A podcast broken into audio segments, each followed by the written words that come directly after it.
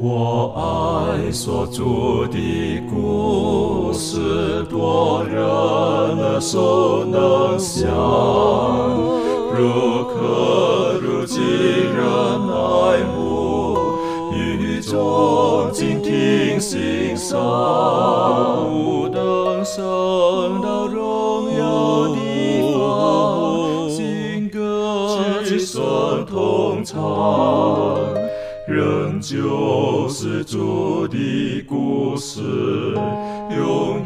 远传讲不完。我很难说那故事，永垂不朽传万代，在天仍然的诉说主耶稣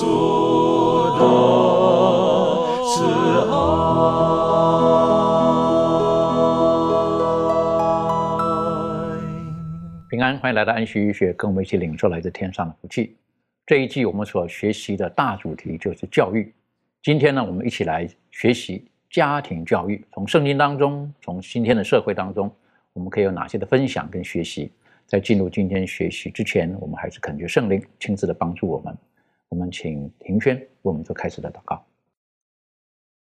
亲爱的天父上帝，谢谢你赐下家庭的制度，你为我们设立，让我们能够从家庭的关系里头，能够更加的认识你。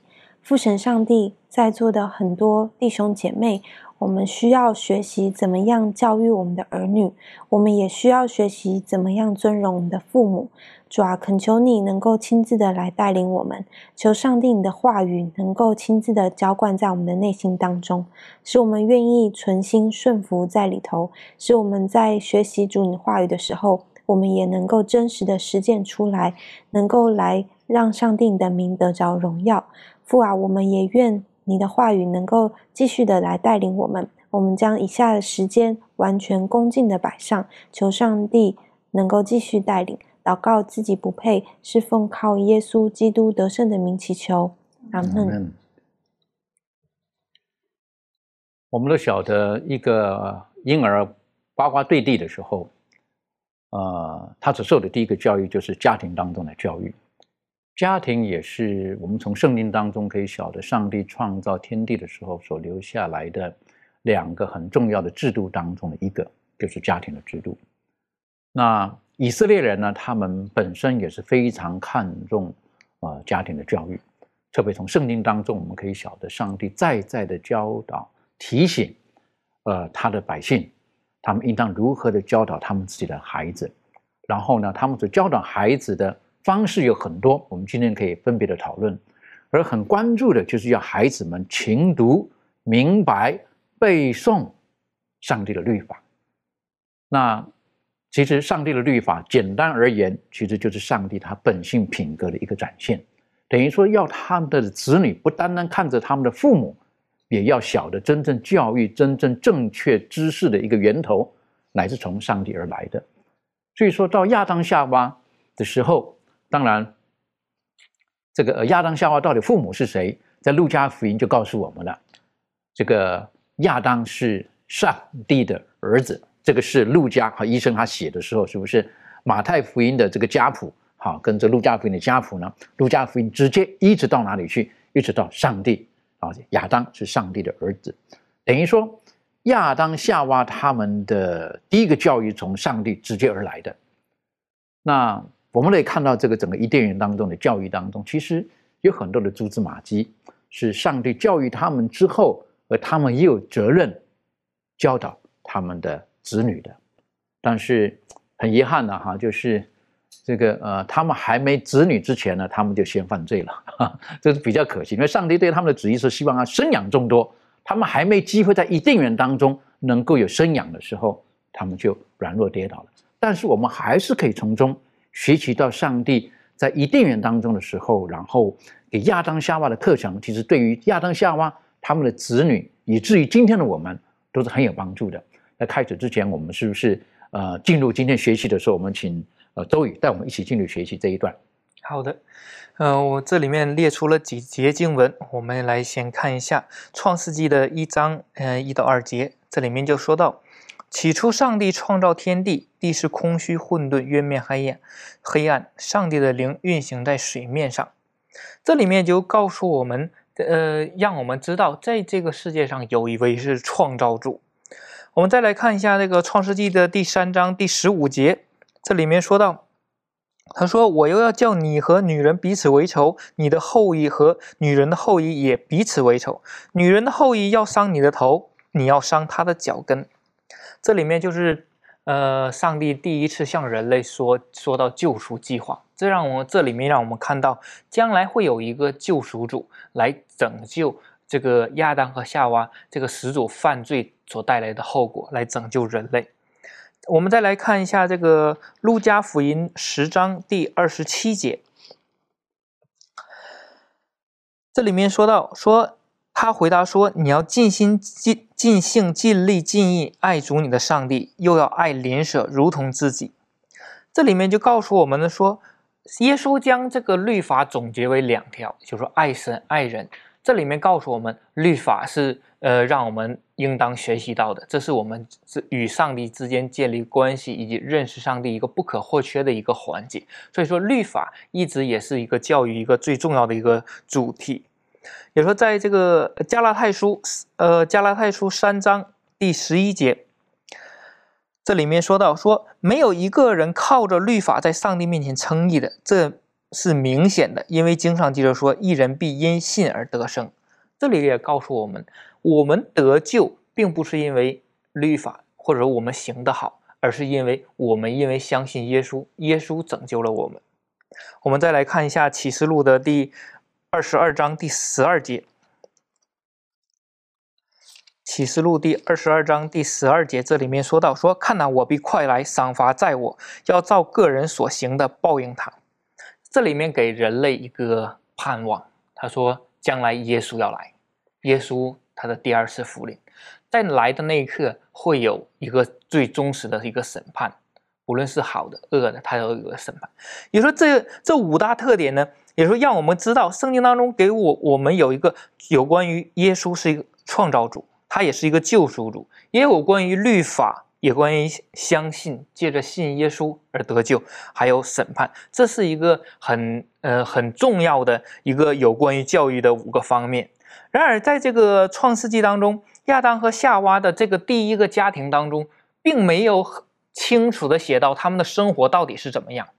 当我们从这个创世纪第四章里面看到他的两个儿子要献祭的时候，我们就可以清楚的看到，在他对孩子。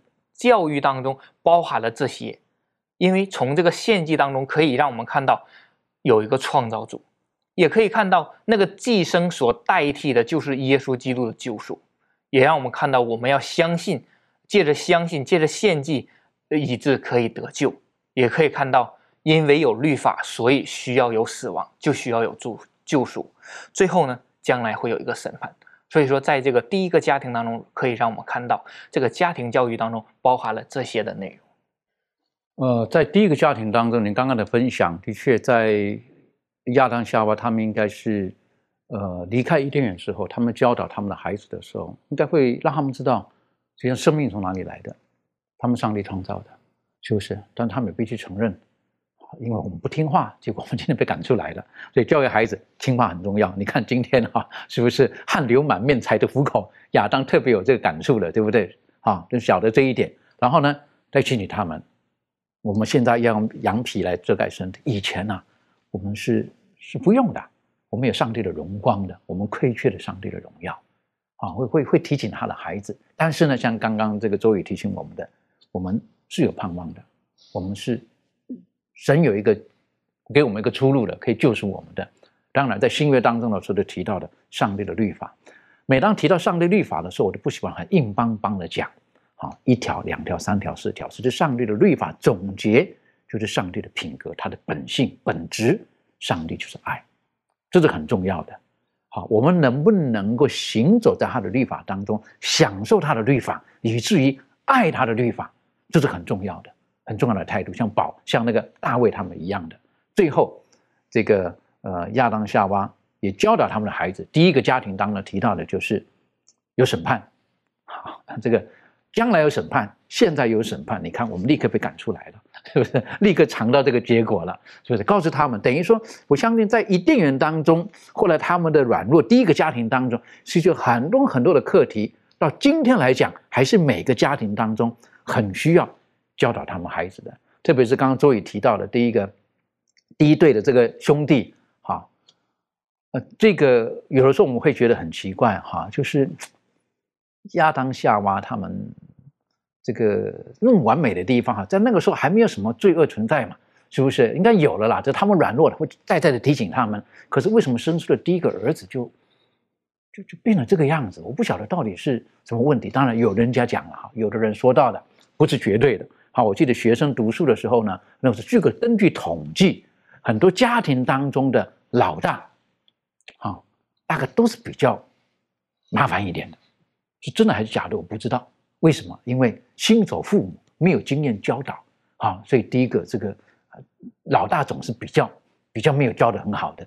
那当然，我记得上课的老师说，你看亚当夏娃的第一个儿子就不好，是不是？但是这样子吗？我想也不是绝对是这个样子的。但的确有的时候家庭当中经验不够的时候。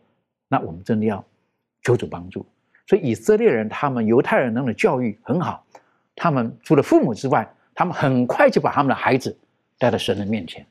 这方面，明兰有没有什么可以再补充分享的？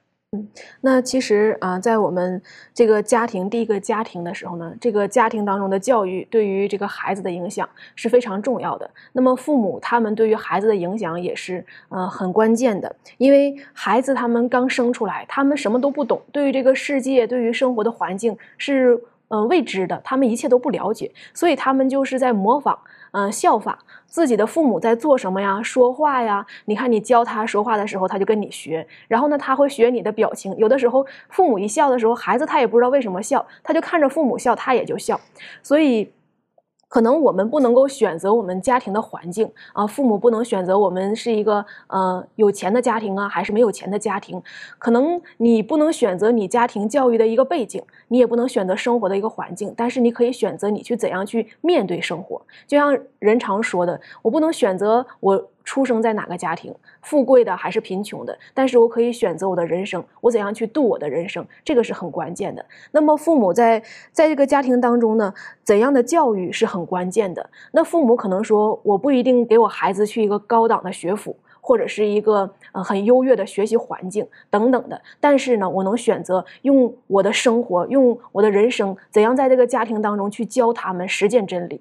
那在圣经当中，我们就看到这个摩西的母亲。摩西的母亲，她所面对的环境呢，就是当时这个埃及欺压这个以色列人，然后他们所有的这个婴孩男生男婴都被杀了，而摩西的母亲就用智慧的方法把摩西呃送到了这个呃公主的手里。那有一个环境当中看是很好的，当这个。公主把这个摩西又交给她亲生母亲去抚养的时候呢，她的父她的母亲并没有说啊，孩子，你在这种安逸的环境当中，你将来要成为这个法老，你是很幸福的生活，你就怎样怎样。他而是教导他，你要去顺从上帝，你要去实践真理，你要记着你是希伯来人，你要记着你的身份是谁。这个对于摩西他一生的教导，当他长大成人的时候，是影响他一生的。那么我们也看到，在这个圣经当中，撒母耳记的时候记载这个哈拿。哈拿这个母亲，她是不能生育的。当她去向上帝去祈祷的时候呢，上帝去应允她。然后呢，她回到家中的时候，哎，真的实现了上帝所对于她的这个应允，就给她一个儿子，把撒母耳赐给她。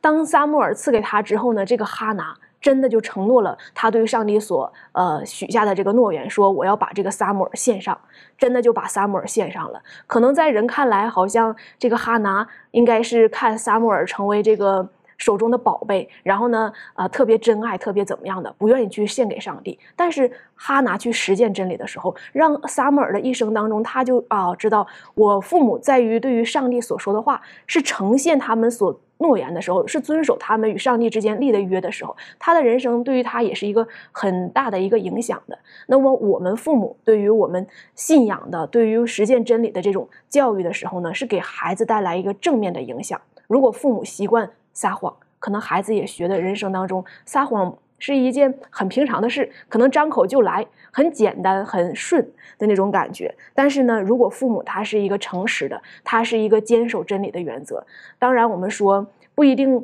每一个父母教出来的孩子，可能父母是好的，但是教育的孩子呢，可能也有是逆向的。但是呢，他毕竟他所这个动机，他引的方向是正确的。至于选择权是在于这个孩子自己。那么我们能给孩子什么？我们能给这个家庭当中带来的什么？就是我们自身的一个影响力。的确哈，您您所分享的，我是觉得非常重要的，就是自身的一个榜样跟影响力，那是最最根本的。好，那我们很努力的做，会不会有的时候碰到那个孩子就是很很特殊的哈，也是会有的。对，有的家庭真的很好，可是孩子就是就是我们有的时候我们常常会觉得，就是回头去看，一定他父母什么问题等等，有的时候很难讲。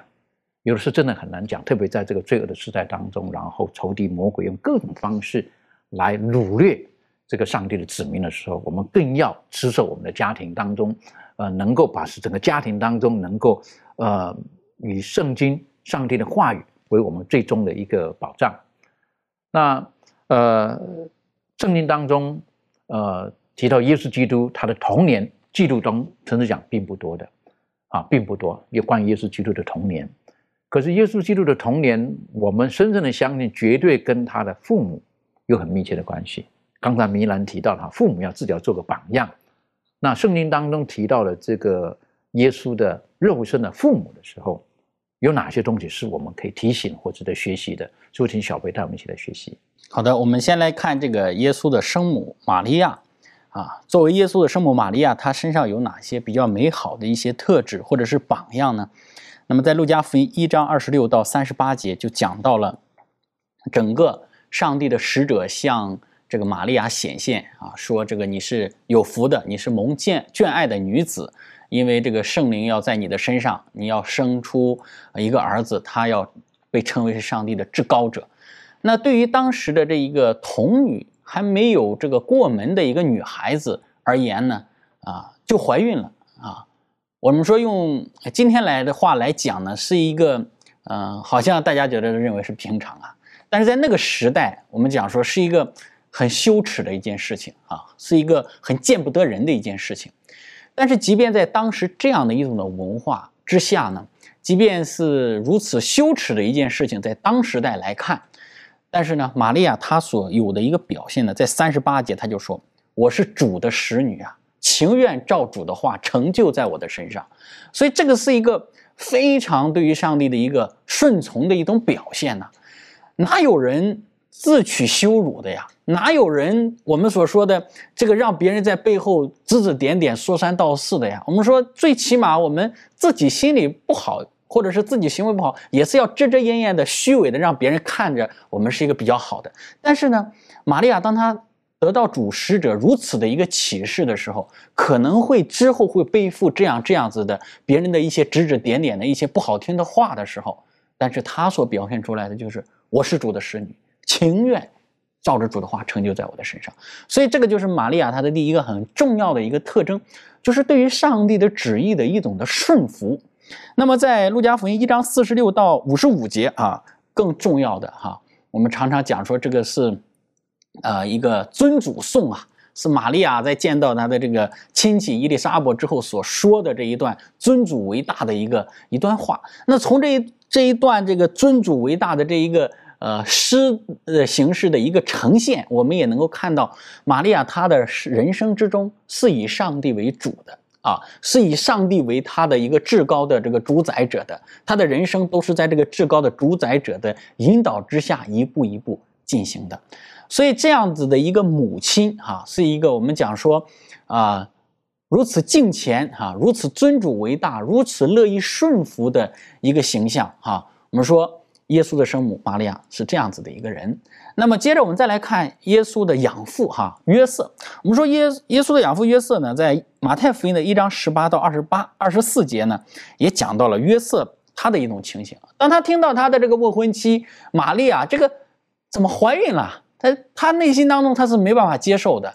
他说：“没有男人会相信这种事情，没有男人能够接受得了这样的一件事情。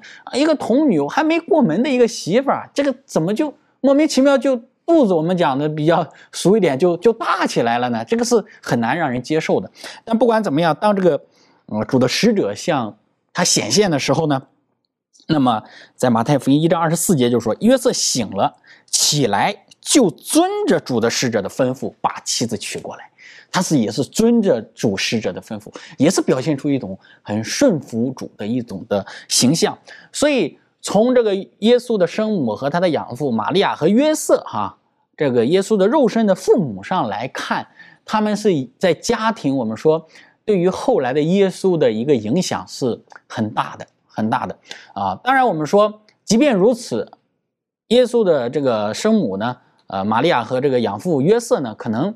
他们有很好的一种的品格特质，或者是很好的榜样，但是对于耶稣基督的教育，我们说，他们也必须要很绝对的去依靠上帝而来的智慧，他们也必须要认识到自己身为一个也呃这个后未来的这个米赛亚即将成为人类救赎主的这一位，他们也应当去依靠上帝的智慧来去教导。所以这个跟今天我们一些做父母的也有一些的提醒啊，我们在家里有好的榜样，我们在。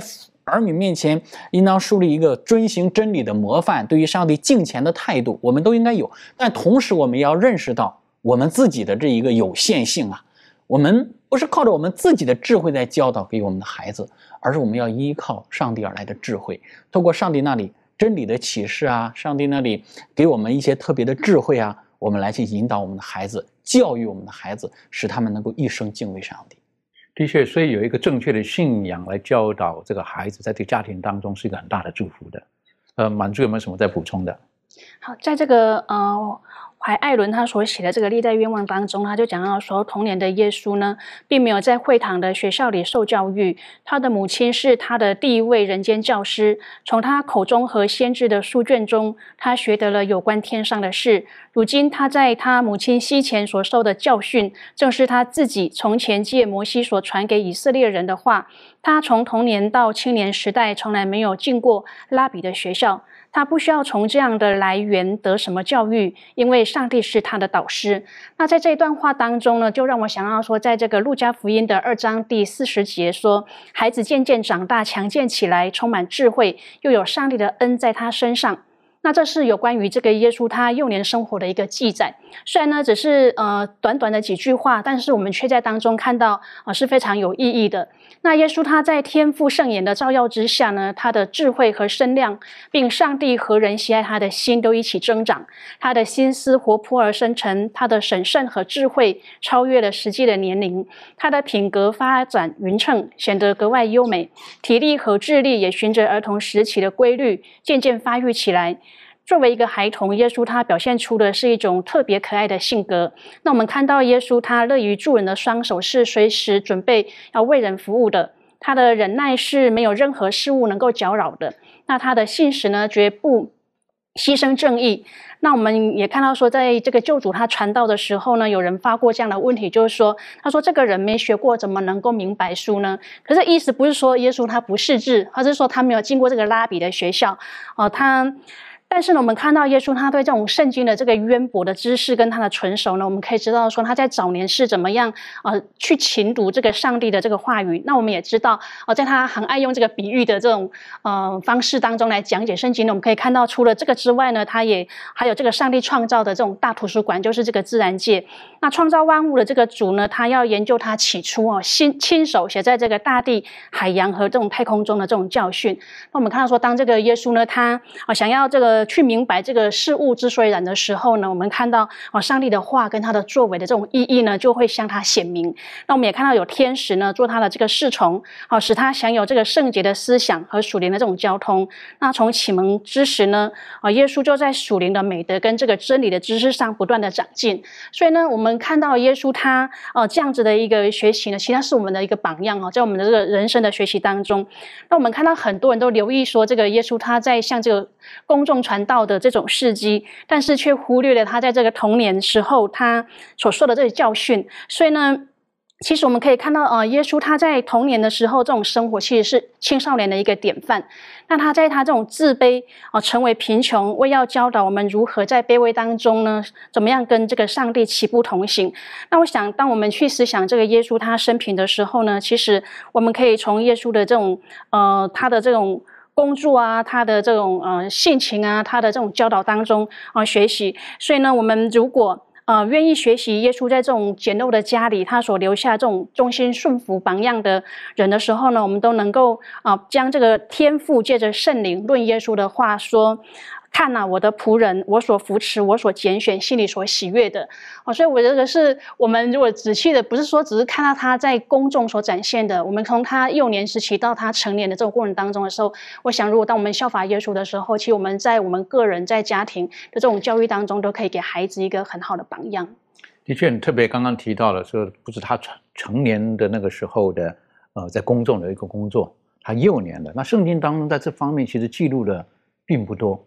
但是在路加福音特别提到的，就是耶稣的智慧和圣量，并神和人喜爱他的心都一起增长。好，等于说耶稣的成长，它是一个很很很全面的，不是很偏颇的。那其中有一个我觉得很很让我们很印象很深刻的，就是耶稣基督他十二岁的时候，第一次不是第一次了哈，他到圣殿去，啊，然后呢，呃，他他看见了整个逾越节的一切啊等等的事情的时候，奉献祭的事情。在那个时候，他就想了很多的东西。好，实际上我们真的不晓得，在那个时候，呃，玛利亚跟约瑟是怎么教导他们的。特别在那个时候所充斥的都是拉比们的一些的学学说的时候，在这个时候，我相信天使跟上帝他们也亲自来教导他。上帝可能透过天使来教导这个耶稣。那我是觉得，呃。父母们也一样的哈，有的时候我们对于一些孩子特别聪明的孩子哈，不知道怎么教的时候，要求上帝帮助。耶稣就是个特别聪明的孩子，我是觉得哈，现在有一些父母哈，面对的孩子叫做我们说你现在来测量孩子的这个智能好不好的时候，叫所谓的 I Q 嘛哈，这个智商特别高的时候，有一些父母是很很头痛的，很辛苦的。哎呀，我这个孩子太聪明了，哈，太聪明了，不知道怎么教他。好，不知道怎么教他。那你晓得这个父母的教导，有的时候你一直想着教导，有的时候可能教不好。特别的确有一些父母，他们可能有一些有限于他们自己成长的环境当中，不知道怎么教导这种我们说这种天才的孩子。好，那我曾经就认识一个，这个孩子是很很聪明的，啊，非常聪明的。那他小的时候呢，我就。觉得呃，在在几岁，大概是四岁吧，三四岁，觉得就是拿一些拼图出来嘛，好玩一玩就弄乱了，哈，对不对？然后这个这个怎么样拼起来？哈，小孩子觉得好像就训练小孩子智商啊。这个四岁的小女孩啊，她看那个东西乱乱，对不对？她是不加思索的，一块一块，就是那个标准的位置都放回去了。这个我说这个超龄的孩子，你晓得有没有？再来一遍，等等，他就玩两遍不玩了，他觉得。不好玩啊？为什么？太聪明了，这个孩子。那妈妈就说：“我都不知道应该怎么教他，不知道怎么教他。因为真的是很聪明那个小孩子。”好，然后这个父母不知道怎么办的时候，只能说：“好了，当他是一般的孩子，继续教，继续教。”当然，因为他是属于这个呃，不是亚洲的孩子啊，是一个这个属于西方的孩子。那这孩子这读书一直都是全班都是第一名，最好的。啊，那么说英文来讲，它是 A straight，哈，就是 straight A，就是全部是 A 的，啊，他的那个那个那个级别都是四点零的，满分的这个孩子，所以太聪明了，太聪明了，聪明到以至于，呃，他规划人生的时候，他也是用很聪明的方式去想，啊，很聪明的方式去想。那当然，他也读了法律，啊，读了法律，可是呢，他觉得法律枯燥无味，不好玩。为什么？他觉得人生当中最好的一件事情是什么？就是可以有东西吃，他克服不了，他就很喜欢吃，很爱吃，所以呢，他这么聪明的人，最后选择到这个超级市场去工作。为什么？在西方来讲，你可以免费的吃，啊，因为他很聪明的。到后来呢，现在那个身形是肿的不得了，啊，我用肿来形容啊，很胖，就是？身体其实并不是很好，可是还是喜欢吃，很聪明的。很聪明的，就是有的时候父母不知道该怎么办的时候，我是觉得我们只有把孩子恭恭敬敬的交在神的手中，求神来亲自带这个孩子。那这个是显得家庭当中一个正确的信仰很重要的，因为这个家庭当中，我认为他们并没有一个正确的信仰，因为这父母的信仰是不一样的，他们两个各有各信的东西，所以孩子呢就你晓得，所以为什么圣经当中提醒我们，有的时候一个正合一的信仰对于子女的教育是非常重要的，非常重要的。所以在这个时候，当我们看见了这个耶稣的这个呃童年的时候，哈，然后呢，玛利亚约瑟正确的教导，所以当他圣殿是二岁的圣殿三天，是不是跟着这些拉比们对话，是不是？然后玛利亚来问他的带有责备的口吻，可以明白是不是？怎么会这个样子？让我们找了你三天。是不是？怎么在这个地方呢？那耶稣的回答岂不是我当以我父的事为念吗？等于是在那个时候，耶稣十二岁，他已经知道天上的父了。那当然，有的翻译本讲说以我父的事为念吗？有的翻译本是说到，岂不是我应当是住在我父的家里吗？等于是他把圣殿当成是他他爸的地方，是不是？他他这个他应该住在这边的才对，这我的地方。那我们可以晓得，后来他两次决定圣殿的时候，是不是？你可以晓得，耶稣就是在那个十二岁的时候，他已经认知到他的父母是他肉身的父母，可是他晓得更高的生命的主是从哪里来的。我是觉得，当我们在在教导孩子的时候，这个是很重要的。当然，在家庭当中还有一个很重要的，我是觉得就是那种关系的建立。好，关系的建立，一个好的老师，他会跟同学们建立一个好的关系。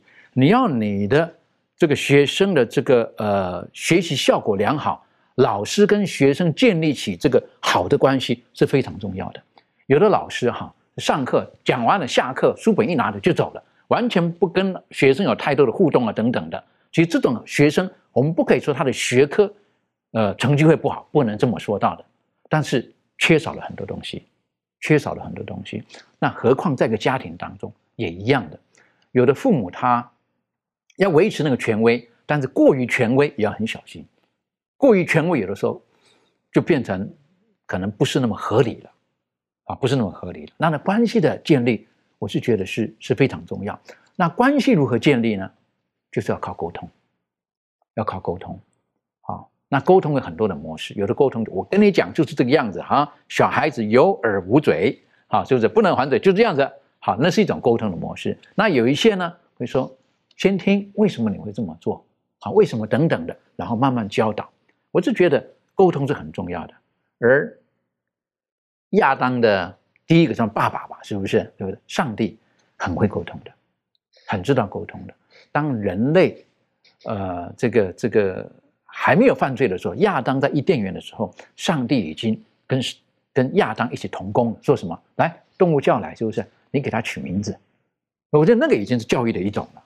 已经是开始在教育了，在教育这个亚当应当是如何的，呃，这个面对他所碰见周遭的这一切的事物啊等等的。上帝用各种方式来教导亚当，当他们软弱的时候，当他们犯罪之后，上帝还是主动的来跟他们沟通，说什么你在哪里？我是觉得这个是是非常宝贝的一个一个课题。同样的，当我们身为父母，如果我们的子女他们有一些软弱的时候，呃。不要太过于很直接、太过于激烈的责备，不要太过于很激烈的责备，啊，有的时候要主动的去跟孩子们沟通。所以，在一个好的教育当中呢，沟通这课题呢是非常重要的。人与人很多时候，有的时候关系的破裂，就是因为沟通不良。那在圣经当中呢，实际上，呃，一个家庭的关系的建立，有很多很多很美好的一些的指南。好一些的方针，是不是可以请周宇带我们一起从圣经当中找一些蛛丝马迹？好的，呃，在圣经当中记载了很多关于呃对于上帝对我们教导的事情，我们没有办法这是全今天全部都都看，我们只是看几节经文。我们首先来看诗篇的三十七篇，呃，七到那第九节，这里面说到说。第七节，你当默然依靠耶和华，耐心等候他，不要因那道路通达的和那恶谋成就的心怀不平，应当止住怒气，离弃愤怒，不要心怀不平，以致作恶，因为作恶的必被剪除，唯有等候耶和华的必承受地土。这里面告诉我们，当我们生活在这个世界上，会遇到很多呃心怀不平的事，不公平，或者说被恶待或者被苦待的事情。但是这里面告诉我们，他说上帝知道这一切，我们不要凭着怒气去做这些事，而是等候耶和华他的审判以及他的预备。我们再来看一下这个以佛所书。以佛所书的第四章第十五节，这里面说到：“唯用爱心说诚实话，凡事长进，连于元首基督。”这里面告诉我们，当我们与人沟通的时候，要说话要有一个很思考的。有在圣经当中，他他有这样说到：“他说一句话说的合一，就如金苹果在银王这里，是很美妙的，也会让人很舒服的。”这里面也清楚的告诉我们要用爱心说诚实话。当我们与人沟通的时候，这一点是非常重要的。呃，我们再来看一下这个雅各书，呃，第四章第十一节，这里面说：“弟兄们，你们不可彼此批评。人若批评弟兄、论断弟兄，就是批评律法、论断律法。你若论断律法，就不是遵行律法，乃是论断人的。”当我们与人沟通的时候，常常会发现一个问题，就会找出。别人的一个毛病或者是缺点，在这一点在沟通上是一个非常不明智的一个事情。在圣经当中也是这样告诉我们，不要去学会去批评别人，也不要去论断别人，因为在最终，呃，审判人的是耶稣，而不是我们。所以说，当我们与人去接触的时候，要很和睦的，呃，去处理一些事情，不要指责和批评。比如说，在这个约约翰一书。呃，三章第十八节，这里面也也写到，他说：“小子们呢，我们相爱，不要只在言语和舌头上，总要在行为和诚实上。”这里面告诉我们，当我们与人去沟通，呃，去呃相处的时候，不单单只是在言语上的沟通，而是在这个行为和诚实上，都要显照出来我们的真实以及我们的信仰。所以说，刚刚你所提醒我们的，我们在人与人沟通的时候，第一个，我们不要太容易动怒，啊，我们要我们要要要修身养性啊，不要太容易动怒。然后呢，我们说的话呢，最好里面是有有神的品格、有爱在这个里面的，啊，然后呢，呃，我们也要有除了言语之外呢，我们要有行动的配合，啊，相爱呢不是只是在言语上，有的行为和诚实上面，我就觉得这个都是都是很重要的，等于说。一个关系的建立不是用两句话就可以建立起来的，很多时候是在我们的情绪上，在我们的眼神上，然后在我们的行为上，然后呢，关系慢慢慢慢慢慢能够能够建立的很好起来的。那关系建立好的时候呢，就会有一个信任存在了。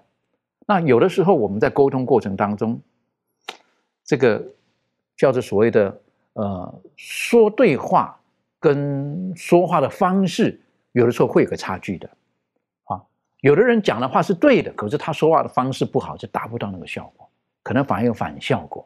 所以有的时候我们说说话的内容很重要，可是说话的态度、方式可能是更重要的。这方面，庭炫有没有什么可以分享的？嗯，对，那我就想到这个圣经当中，呃，有两处经文，呃，一处是这个，呃。哥罗西书的四章六节，圣经就说：“你们的言语要常常带着和气，好像用盐调和，就可知道该怎样回答个人。”那另外啊，一处经文是在。真言书的十七章二十七节，寡少言语的有知识，性情温良的有聪明。那从这两句经文，其实呃，就是也帮助我们学习到，当我们在说话的时候，嗯，我觉得这个态度跟他的语气是是带着很重要的成分。就是当你的语气跟你的态度是温和正确的时候，其实你在分享的一些内容的时候，会帮助人比较能够平心静气的去呃听懂，然后明白你在说什么。那嗯，有时候我们可能会。呃，一时可能很心急，然后或者是说很希望，然后对方能够可以很很能够接受到我的我的理解，然后所以就会用一些可能呃突然你自己可能也不知道一种脾气跟态度，然后就跟对方说话。可是其实呃，就像大家都知道，如果我们自己是被说话的对象，我们可能都会很反弹。所以圣经里面这里告诉我们的这种用和气去回答个人是呃是很正确，也是很重要的。那在真言书刚才所读到的这个经文，寡少言语的有知识，性情温良的有聪明。我觉得在沟通的过程当中，这种聆听也是非常的重要的。就是我们不是只是呃拼命的说而已，我们知道我们不应该论断，我们不应该去批评，但是在这个批评跟论断的背后里头，嗯，或许会带着一些我们想要为别人好的一些想法。但是我想，呃，聆听在这个。呃，沟通当中也是扮演占很重要的角色。当你聆听的时候，其实会帮助你在沟通的时候可以更有效果。所以，我想，呃，我们说话的方式的确会呃。给我们，嗯，就是我们说话的方式可能会对我们所说的话，呃，扣分或者是加分。那如果我们都能够应用圣经所告诉我们的这些原则跟教导话，应该会对于我们无论是呃跟家庭或者是跟任何人沟通，都会有很大的帮助。的确，所以这沟通的模式，呃，我认为首先孩子学习的对象就是从父母，啊，就是从父母。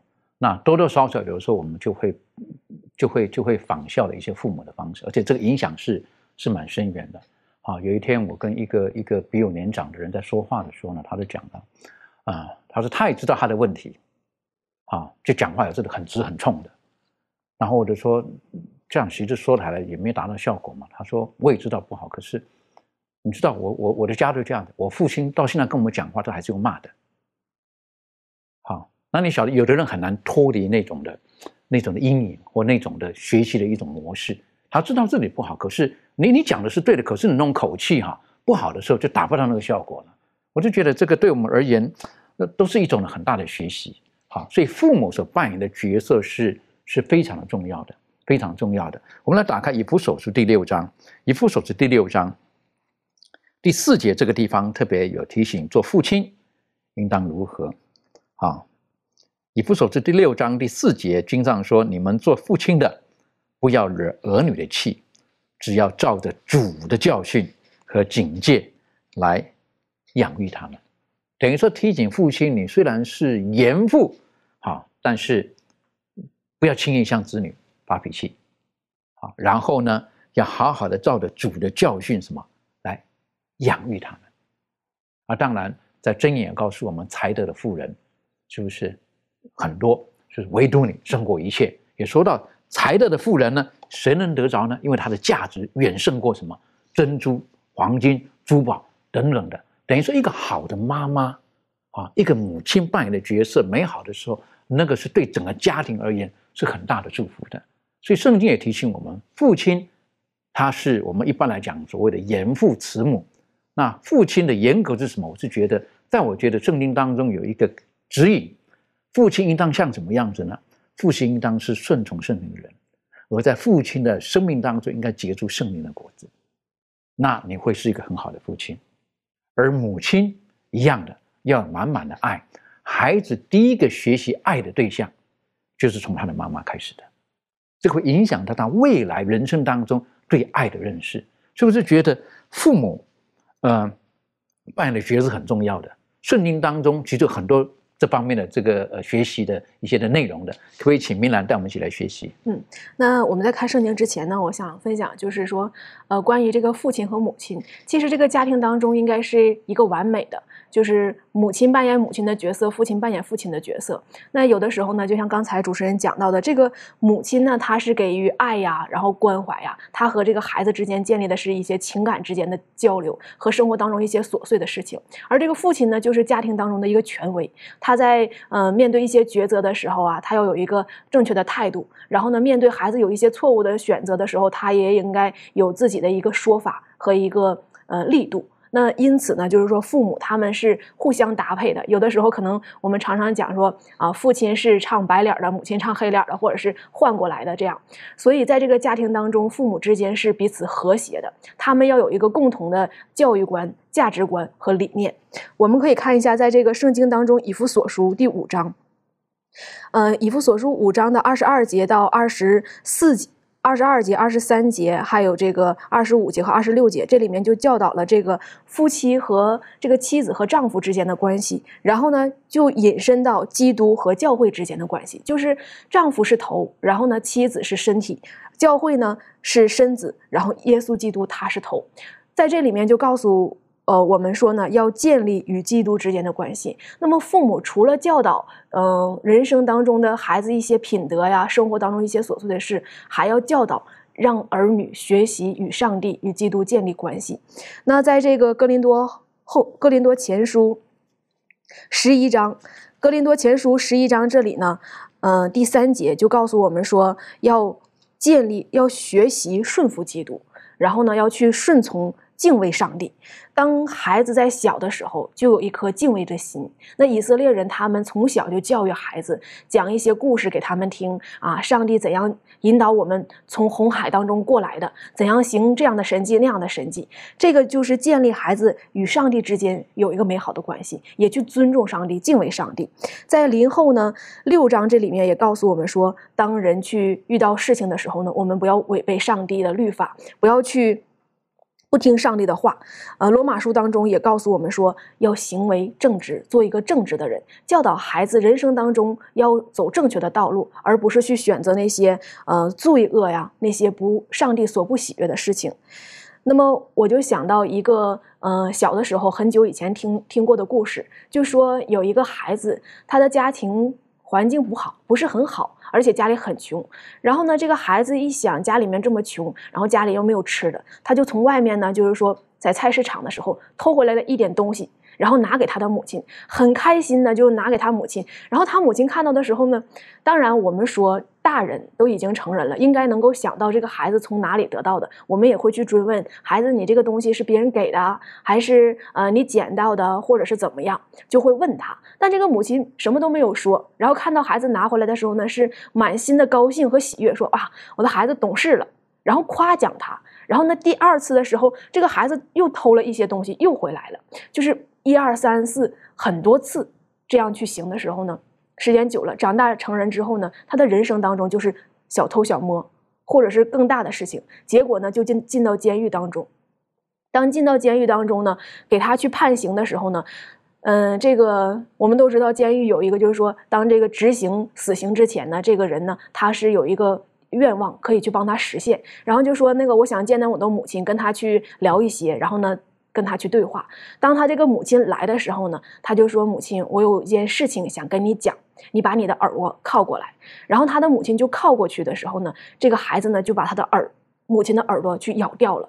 然后内心当中就是说，我们这个产。这个场面是很悲惨的，为什么是他会这样做呢？他就说：“我从小的时候，我的人生当中，面对你听我做这件事情的时候，你没有正确的引导我，你反倒是内心当中喜悦高兴，你没有用正确的方式教导我人生当中怎样行事，所以我的今天人生是这样的。那么。”如果这个孩子他所行的东西是不好的，是作恶的，我们作为父母就要用正确的方法去教导他们。就像在这个彼得后书这里面告诉我们，彼得后书一章告诉我们，有了信心，又要加上爱心呐，又要加上节制啊，加上这些美好的品德。父母要把这些好的东西告诉孩子，什么是正确的，什么是对你人生当中有意义的、有帮助的。在菲利比书四章第八节呢，这里面就教导说。要行事啊，要公义呀，要清洁呀，要做一些上帝所喜悦的事情。那在他的人生当中，一生影响他的就是啊，我要做一个公义的人，我要做一个诚实的人，我要做一个清洁的人。那么，父母从小就建立孩子他一生的这个呃信仰，这是非常重要的。也要建立他人生当中他的一些道德观、价值观，这个也是非常重要的。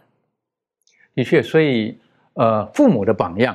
本身是是是影响孩子是是很厉害的。当然，我们的孩子他有自己的这个自由选择的这个权利，可是影响是非常非常深远的，非常非常深远的。在圣经当中，我们可以看到很多的例子，或者是在我们生活的周遭，我们也可以晓得很多的这个例子。所以，因此，呃，摩西在他他带领以色列人出埃及之后，他还没有办法，还没有快要进入迦南地之前，哈。那我们晓得他的人生已经到了一百二十岁的时候，然后他就写下了这个《生命记》。《生命记》当中特再再的提醒父母要教导这些孩子。好，在《生命记》第六章当中，第六章当中提到了，是不是？啊，他是在第七节，他说也要殷勤教训你的儿女，无论你坐在家里，行在路上，躺下起来，都要谈论，谈论什么？谈论父母的教导，谈论上帝的律法。好，然后长大了，当然他们可以做他们自己的选择。可从小的时候，啊，就要好好的教导。《生命记》当中有很多很宝贝的一切的信息，该不请小贝带我们继续的学习。好的，我们从《生命记》第六章当中呢，能够看到有点像一个家庭教育的一一系列的一个课程大纲啊，它有一系列的这个课程，包括里头的一些的课程的这个中心啊，课程的材料啊，课程要达到什么目标啊等等的。那如果从把它看成是一系列的课程，一个教育的一个课程来看的话呢，首先我们来看就是。呃，在这一篇《生命记》第六章里所讲到的，他的教育的一个中心是什么呢？就是第六章的一到第二节，它的中心就是，这是耶和华你们上帝所吩咐你们的诫命、律例、典章，使你们在所要过去得为地上，呃，得为业的地上遵行，好叫你和你的子子孙孙一生敬畏你的上帝，谨守他的一切律例诫命。它的中心就是教导他的子子孙孙都怎么样呢？都敬畏上帝，然后守上帝的诫命律例，这个就是很重要的一个教育的一个一个中心哈。我们知道，在给学生啊，或者是给孩子进行一个教育，你得有一个中心啊。你的中心是要达到什么目的啊？你教导他要诚实啊，对不对？那你这个就是你的整个的所有的教育，呃，教育的这些课程的编排都要围绕这个诚实的核心来展开。所以这里呢，接。开始就给了一个中心，那接下来他教育的材料是什么呢？就是《生命记》第六章第六到第七节，包括很多其他章节记载到的，就是怎么样呢？就是今日所吩咐你的话，要记在心上，要殷勤教训你的儿女，就是上帝的话。上帝的话是一个很重要的一个教育的材料。你教育你的子孙，不是按你的一些想法来去教育，而是有一个材料很重要的教材。这个教材就是上帝的话，上帝的话是一个很重要、很核心的一个教材。那么接着，教育的目标是什么？你要达到什么样的目标啊？那就是六章第十二节，哈，六章第十二节这里说到，那是你要谨慎，免得你忘记将你从埃及地为奴之家领出来的耶和华。目标就是不要忘记上帝啊。所有这一系列的目标、课程的中心啊、课程的材料啊、教导的方式啊等等的，其实都是围绕着一个很重要的核心，就是别忘了，不要把上帝给忘了。你吃得饱啊，穿得暖呐，住得舒服啊，就把上帝给忘了。所以用这样的一种课程啊，在家庭开始做父母的一系列的教育啊，最终呢，就让他们能够记得上帝，不要忘掉上帝，的确很重要的哈。所以。耶和华上帝透过摩西的说：“以色列的百姓啊，我的子女们啊，你们要听，好好的听，要爱神，好要尽心尽心尽意的爱神，等等等等的。而且这个记得不是说只有在这里讲完哈，你走在路上，你睡觉，你起来哈，然后都要记得思念这个事情。还有呢，更厉害的哈，你要绑在你额头上，绑在你手上，等等的，到哪里去？好，就像我记得以前这个年轻的时候啊，就人生座右铭。”好，走到哪里去呢？家里面呐，书本里呐，等等，都要人生座右铭。好，提醒自己的，我觉得的确是常常被提醒，我们跟神的关系应当建立在一个正确的基础上的时候，我们的子女应该来讲不会不会偏离的太远的，不会偏离的太远的。这方面满足有没有什么再补充分享的？好，我想《生命记》第六章第七节呢，它是在要求人呢要用清楚敏锐的方式来进行教训。那父母呢肩负着很大的一个职责，要日复一日的教育孩子有关于这个责任跟这个使命的事情。那我们呃看到这个呃上帝呢，他是这个指导以色列人教育的哈。那他在颁给这个以色列人律法当中呢，他也关于教育方面有一个很明白的这个训示。那呃，我们知道呢，在这个呃，父母呢，在这方面呢，呃，应该要用一些时间啊，跟子女啊一起来研究这个圣经。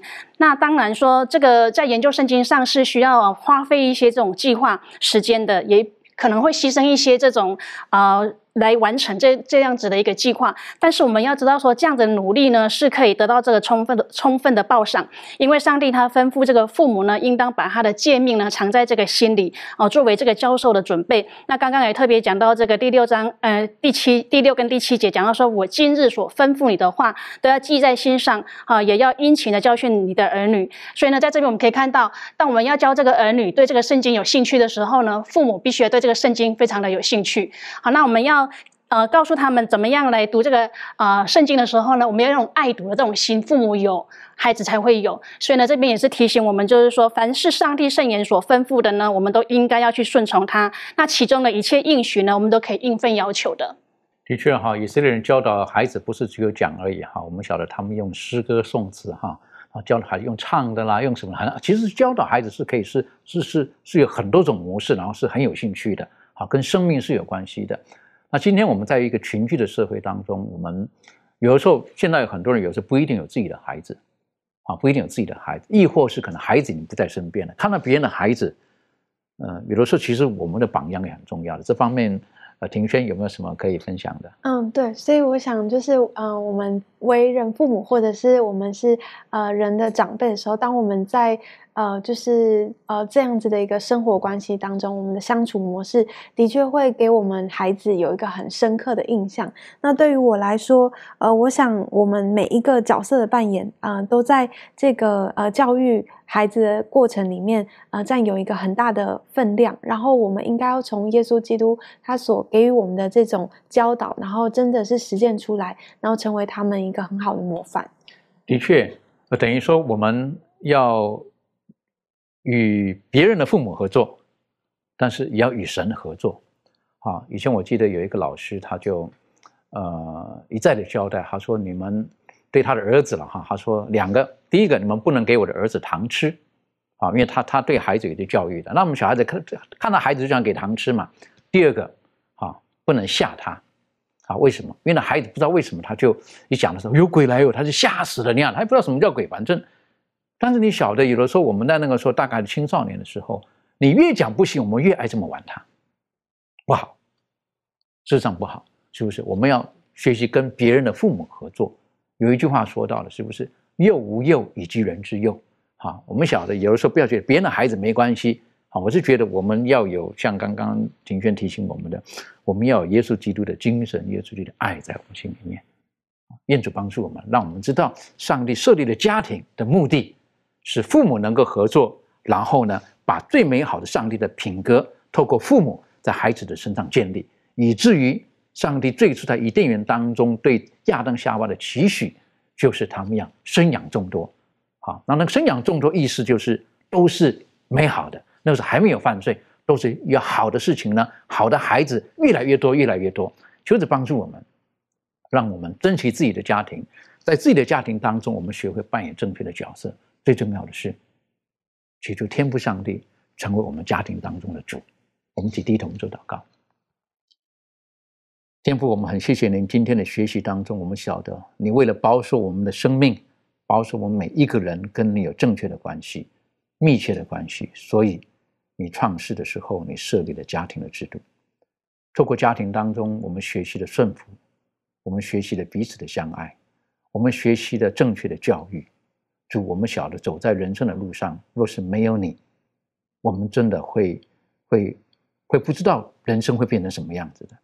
所以就在今天这个时候，我们每一个家庭，我们恳求主，当我们呼求的时候，愿主你在我们当中，你特别差派你的天使保守我们家庭当中的孩子，以至于当有一天耶稣基督再来的时候，我们都能够除了自己之外，我们所爱的家人都能够。在那永恒的国度，再一次的，我们愿意把我们自己的家，其中的每一个分子，都交在主的手中，愿主能亲自的保守带领。谢谢主爱我们，祷告是奉靠耶稣基督的名求，阿门。